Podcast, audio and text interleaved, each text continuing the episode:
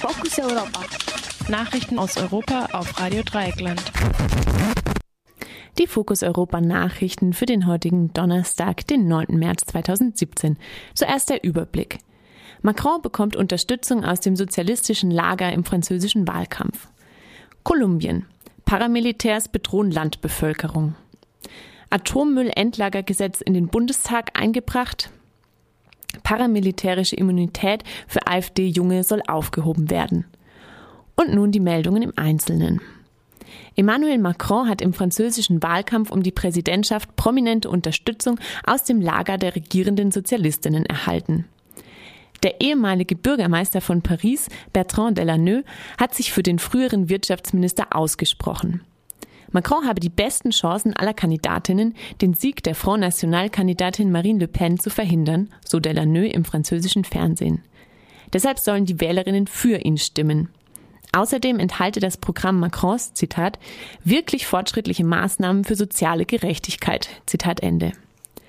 Der Kandidat der Partie Socialiste, der Sozialistischen Partei, ist eigentlich Benoit Hamon, der jedoch vielen Mitgliedern und Sympathisantinnen als zu links gilt. Macron hingegen beansprucht die politische Mitte für sich. Mit seinem Bündnis En Marche liegt er knapp hinter Le Pen auf Platz zwei in den Umfragen.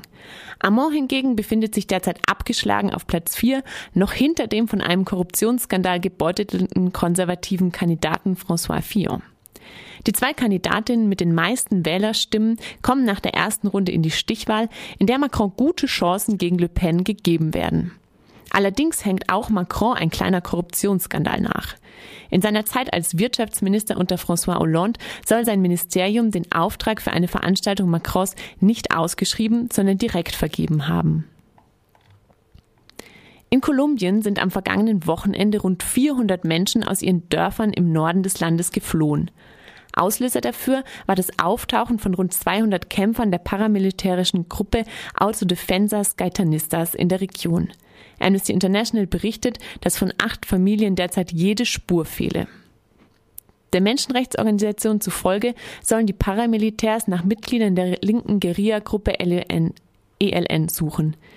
Diese verhandelt derzeit mit der kolumbianischen Regierung über einen Friedensvertrag. Lokale Medien und Menschenrechtsorganisationen berichten, dass die Paramilitärs in den frühen Morgenstunden in ihre Dörfer eingerückt seien und wahllos auf Menschen geschossen hätten. Anscheinend wollen sie das Gebiet einnehmen, das die Guerilla im Rahmen der Friedensverhandlungen aufgeben soll. Die Zahl der Toten und Verletzten sei noch nicht klar, so die lokale Bauernorganisation Cumbre Agraria. Offiziell sind die paramilitärischen Gruppen, die sich jahrelang heftige Kämpfe mit den Guerilla-Gruppen ELN und FARC geliefert hatten, seit rund zehn Jahren verboten. Viele hätten sich aber zu kriminellen Banden zusammengeschlossen, so Verteidigungsminister Luis Carlos Villegas. Amnesty International kritisiert, dass die Regierung sich darum kümmern müsse, die Bevölkerung zu schützen, anstatt zu behaupten, die Paramilitärs seien nicht mehr aktiv. General Jorge Arturo Salgado erklärte dazu auf einer Sicherheitskonferenz in der Region, die Armee wolle 50 Soldaten in das Gebiet entsenden. Sie sollen den Bewohnern die Rückkehr in ihre Dörfer ermöglichen. Am gestrigen Mittwoch haben CDU, CSU, SPD und Grüne gemeinsam ein Gesetz zur Suche nach einem Standort für ein Atommüllendlager in den Bundestag eingebracht. Der Gesetzesentwurf sieht vor, dass nach wissenschaftlichen Kriterien überall in der Bundesrepublik nach einem möglichen Standort gesucht werden soll. Bundestag und Bundesrat sollen dann dem Ergebnis der Suche zustimmen.